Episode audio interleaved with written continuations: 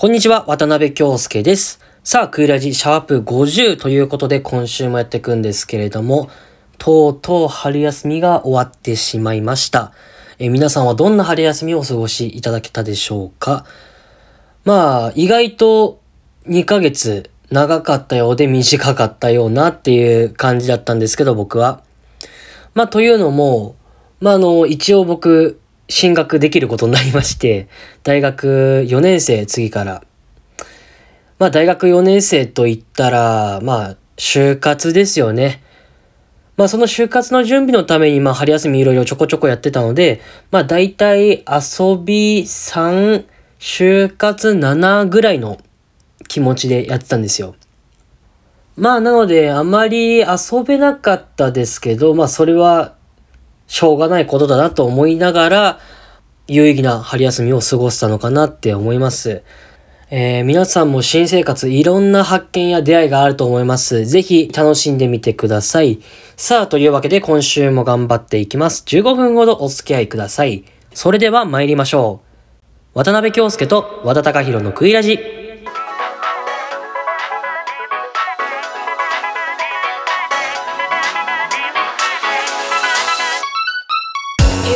改めましてこんにちは。クイラジパーソナリティの渡辺京介です。この番組は渡辺と和田の出席番号後ろ組コンビが自由奔放にしゃべるとともに普段見逃しがちなキャンパスウェブの情報を伝えていくラジオとなっております。えー、まあ新生活、まあ、授業が始まったのでキャンパスウェブのコーナー復活っていうことにしたかったんですけどすいません。今週までお休みということでお願いします。まあというのもですねまあ聞いてる方わかると思うんですけど、今週も渡辺京介一人で、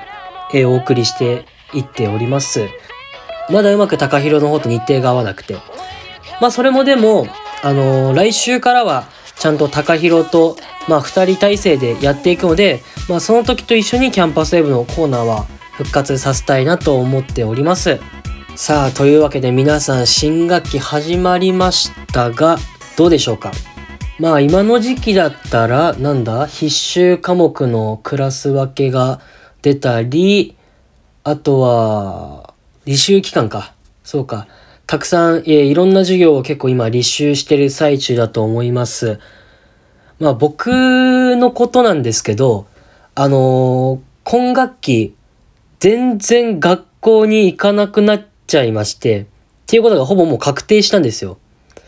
まあこれは普通に学校お休みするとかそういうわけじゃないんですけど、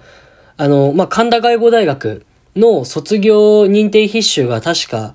なんだっけ、124単位、まあ必要なんですよ。で、僕それを3年生が終わるまでに122単位も取れてて、で、あとの2単位は、えっと、選択必修の授業を取ったらもう終わりって形なんですよ。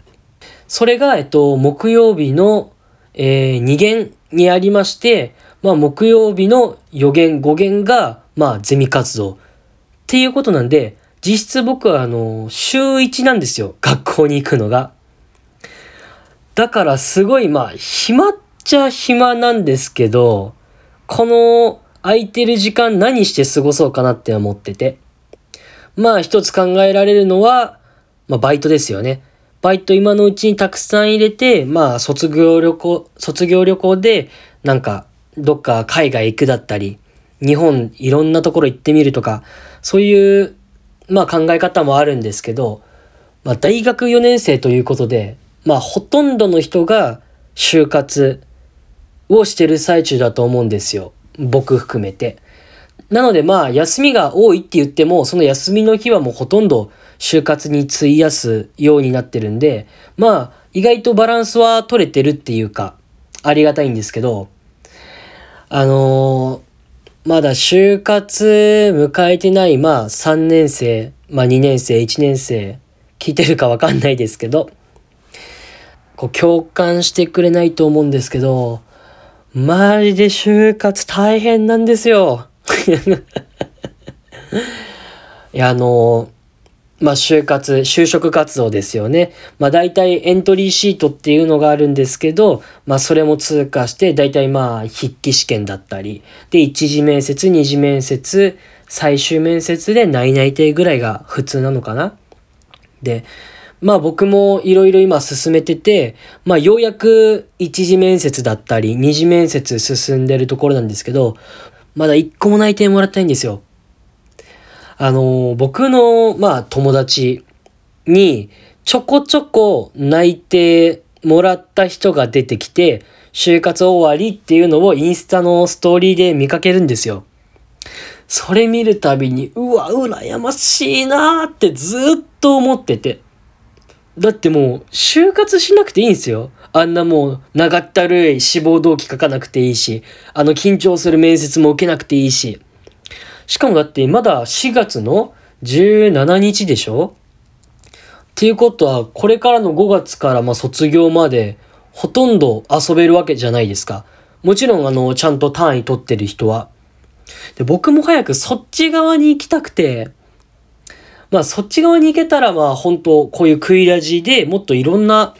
ことをやろうかなって今検討してるんですけど、いかんせん内定が出てなくて。だからまあとりあえずは内定取れるまで、まあ頑張る。まあ当たり前なんですけど、まあ内定取れるまでしっかり就職活動を進めていきたいなって思っています。まあそれで、まあ企業、まあ就活活動をやるときにセミナーっていうの結構あったりするんですけど、あの、新型コロナウイルスの影響で、ズームの、ズームでのセミナーが主流になってるんですよ。で、僕、あの、ズームでのセミナーは本当に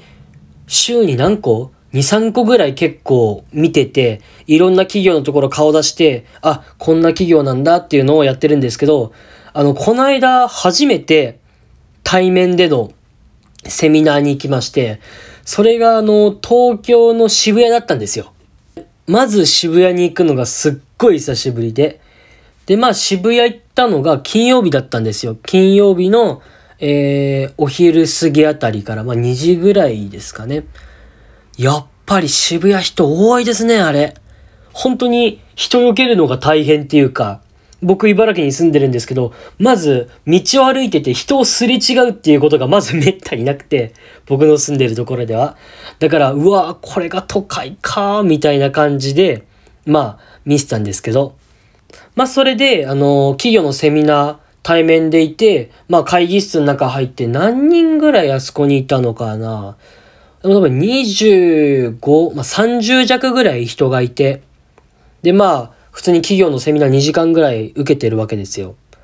で、まあ僕の志望、その、僕のその行った会社が、えっと、制作会社主にテレビの番組を作ってる制作会社なんですけど、まあそこの説明をいろいろ聞いてて、で、最後にその会社の代表の方が、えっと、登壇したんですよ。で、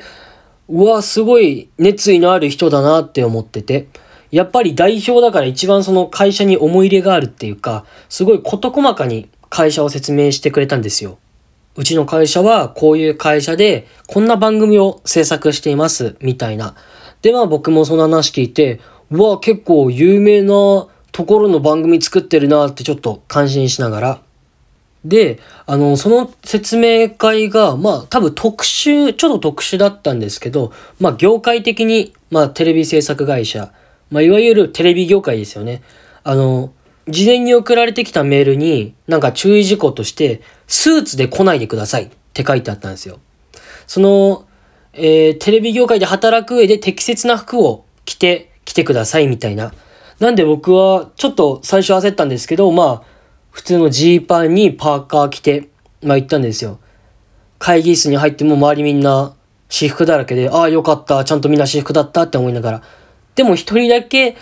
多分メールちゃんと見てなかったのかなスーツの人がいて、あ、この人ちょっと読んでないんだなってちょっと思いながら、まあ話戻りまして、その会社の代表の方がまあものすごく丁寧にその会社のことを説明してくれるわけですよ。で、僕もあの、わ、すげえなーって、この会社ちょっと、この会社ちょっと受けてみても面白いんじゃないみたいな。まあ、そんなモチベーションもあったわけですよ。で、その代表の方が最後にテレビ業界で働くことにあたって皆さんに一つだけ伝えたいことがありますって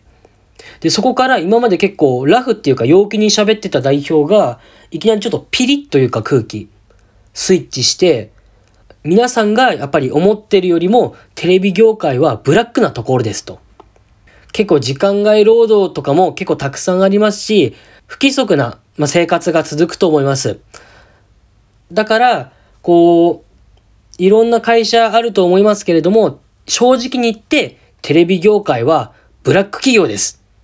って言ったんですよ。で、まあ僕もそれもちろん知っていて、まあやっぱテレビ業界ってそんな厳しいイメージあるしな、それぐらい当たり前だなって思ってて。で、まあその会社の人が最後の方にその、そういったあのブラック企業っていうことをすっごい喋るんですよ。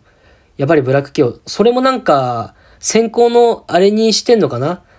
その最後に代表が覚悟のある人だけ、えこの会社に来てくださいみたいな。もう堂々とうちはちょっとブラックですよっていうのを宣言してるんですよ。で、ちょっとそこで面白かったのが、まあその代表がパーカー着てて、そのパーカーの胸のところに英語でホワイトって書いてあったんですよ。いや、これもう俺突っ込んでいいのかなって思っちゃって。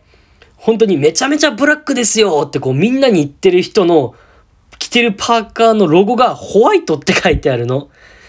なんだろう。まあボケだったらこの空気を和まそうと思ってんのかなって僕思ったんですけど、結局代表はそれに触れず、まあ、その説明会も終わったんですよ。で、まあ説明会が終わったことだし、まあ帰ろっかなって思ってたんですけど、その、僕が会議室で右側のところに座ってたんですよ。で、あの、周りの人、どんな人いるのかなってちょっと、帰りの時に見渡したら、左の方に、あれ？ちょっと、見たことある人いるなって、その女性の方だったんですけど、あれ？見たことあるってやっぱ何回もちょっと見ても見たことあるんですよ。で、それでまあ、その会議室から出るとき、ちょっとその人と、なんか同じタイミングで出てみたんですよ。そしたらなんと、その人がまさかのサークルの友達で俺本当にびっくりして、こんなことあるんだって。その会社の説明会が、もちろんズームの説明会もあったんですよ。日にちが違う。まさか、同じ対面の説明会の日に、同じサークルの人がいたって、いや、だから、本当説明会動向よりも、そっちに驚いちゃって、いや、まさかそんな偶然あるとは、本当に驚きましたよね。で、まあ、あの、ちょっと一緒に今帰って、まあ、駅で別れたんですけど、まあ、その前に、あの、お互い自分が行きたいところに就職できたらいいね、頑張ろうね、みたいな感じで、まあ、別れていったんですけど、まあ、その、この、クイラジのシャープ50を通じて、何が言いたいかというと、就活みんな頑張ろうっていうことですね。いやまあ、本当にこれは今の大学4年生にしか通じないと思うんですけど、まあ今、もしこれ聞いてる大学1年生、2年生、3年生いたらでしたらね、あの、今のうちからやりたいことをちょっとでも絞った方が有利に働きます。これはマジで言えることです。まあ、あの、僕の友達にも、まあ、さっき内定もらったって、まあ、最初お伝えしたんですけど、中にはやっぱり、業界が絞れないっていう人がいたんですよ。こう、商社だったり、保険業界だったり、マスコミ業界だったり、アパレルだったり、いろんなところありますよ。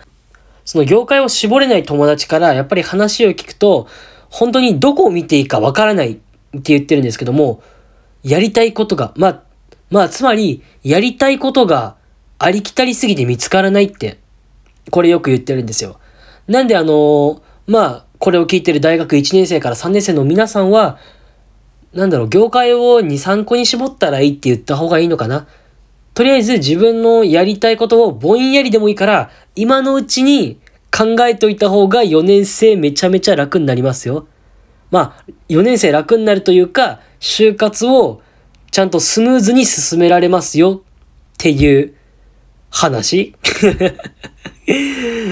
いや、まあ、とりあえずこれを聞いてる大学4年生の皆さん、僕も今絶賛就職活動中です。一緒に頑張りましょう。ラジ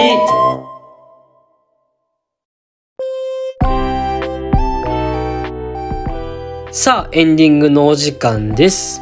今週はもう就活のことしか話してないんですけど、本当にだから大学4年生、まあ広く見たら3年生に絞った、えーラジオの回となったんですけれども、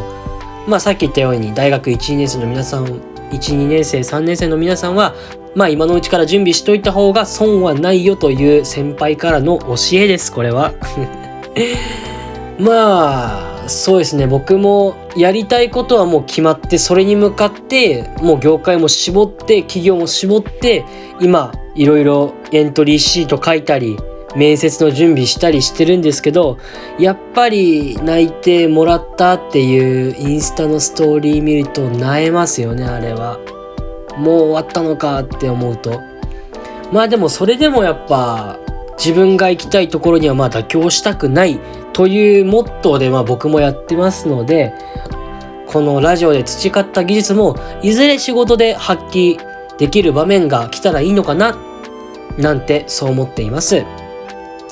えーそしてクイラジなんですが、インスタグラムをやっています。インスタグラムのユーザー名は、アットマーククイラジ .16、アットマーククイラジ .16、クイラジの字は J となっております。Apple Podcast、Spotify、Google Podcast、Amazon Music で聴けるので、お好きなアプリで聴いてみてください。ここまでのお相手は渡辺京介でした。来週もまた聞いてください。それでは皆さん、いい学校生活を。